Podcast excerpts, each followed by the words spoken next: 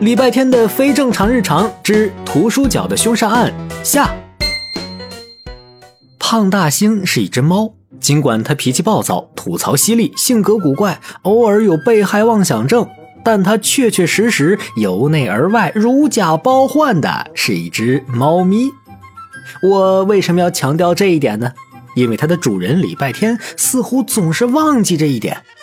平时跟胖大星打架斗嘴，偶尔找他借钱也就算了，这回居然让胖大星帮他包书皮。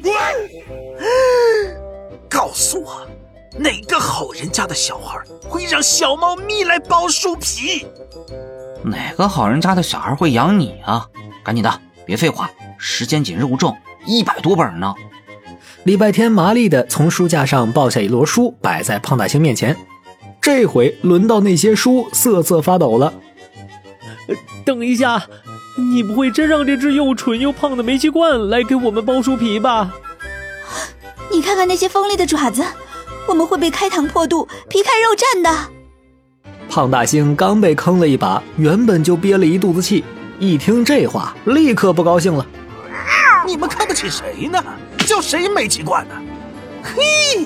我这一身好强不服输的暴脾气，一个个都给我洗干净了，躺好。哼哼，没想到吧？这煤气罐，四十斤的体重，三十九斤的反骨。呃，救命！救命！我感觉我的身体要被撕烂了。现在立刻马上让他停下！我什么都告诉你。暴躁胖大星开启了暴躁包书皮模式，不到一分钟。就被礼拜天拎着命运的后梗扔到一边去了。礼拜天淡定地拖过一把椅子，从容地坐上去，宛如一个坏事做尽、铁石心肠的黑帮老大。说吧，我这只猫没有别的爱好，就爱包书皮儿。你们再慢吞吞的，我可控制不住它。礼拜天，你说这话，你的良心不会？胖大星再次被按住。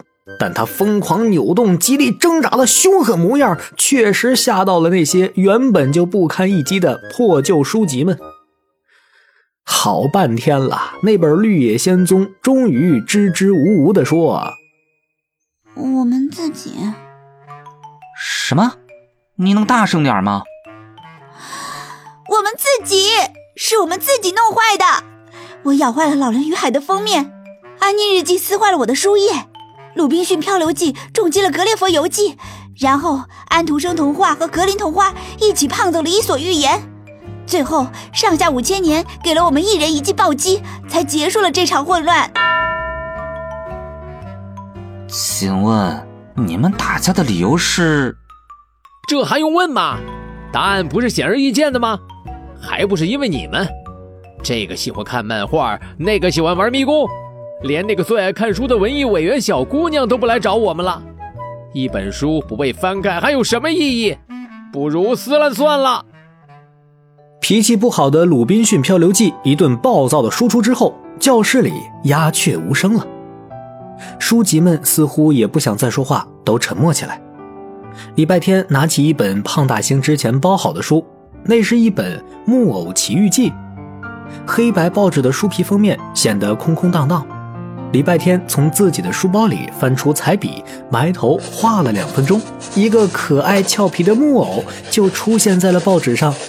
就连胖大星也忍不住赞叹道：“哎，真有你的！只有这种时候，我才确定你是韩梅梅的儿子。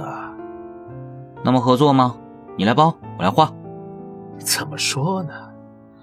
也只有你的话配得上朕包的书皮了，那朕就勉为其难的跟你合作一次吧。那是欧阳老师给出侦查期限的第二天，是礼拜天许多个非正常日常里的最普通的一天。礼拜天和他的猫在空无一人的教室里，给一百多本书换上了崭新漂亮的书皮。《绿野仙踪》的封面上有大片被风吹过的绿色草原，《鲁滨逊漂流记》有了属于他的碧海蓝天与金色小岛，小王子在他小小的星球上抱着凳子等待第四十八次日落。彼得潘挥舞着透明的翅膀，飞翔在浩瀚的星河里，每一本都漂亮的不像话。第三天，老师同学们已经不关心当初图书角的凶杀案的真相是什么了，他们更想知道这些漂亮的书皮是哪儿来的。只有方少锦望着自己趴在课桌上呼呼大睡的同桌，陷入沉思。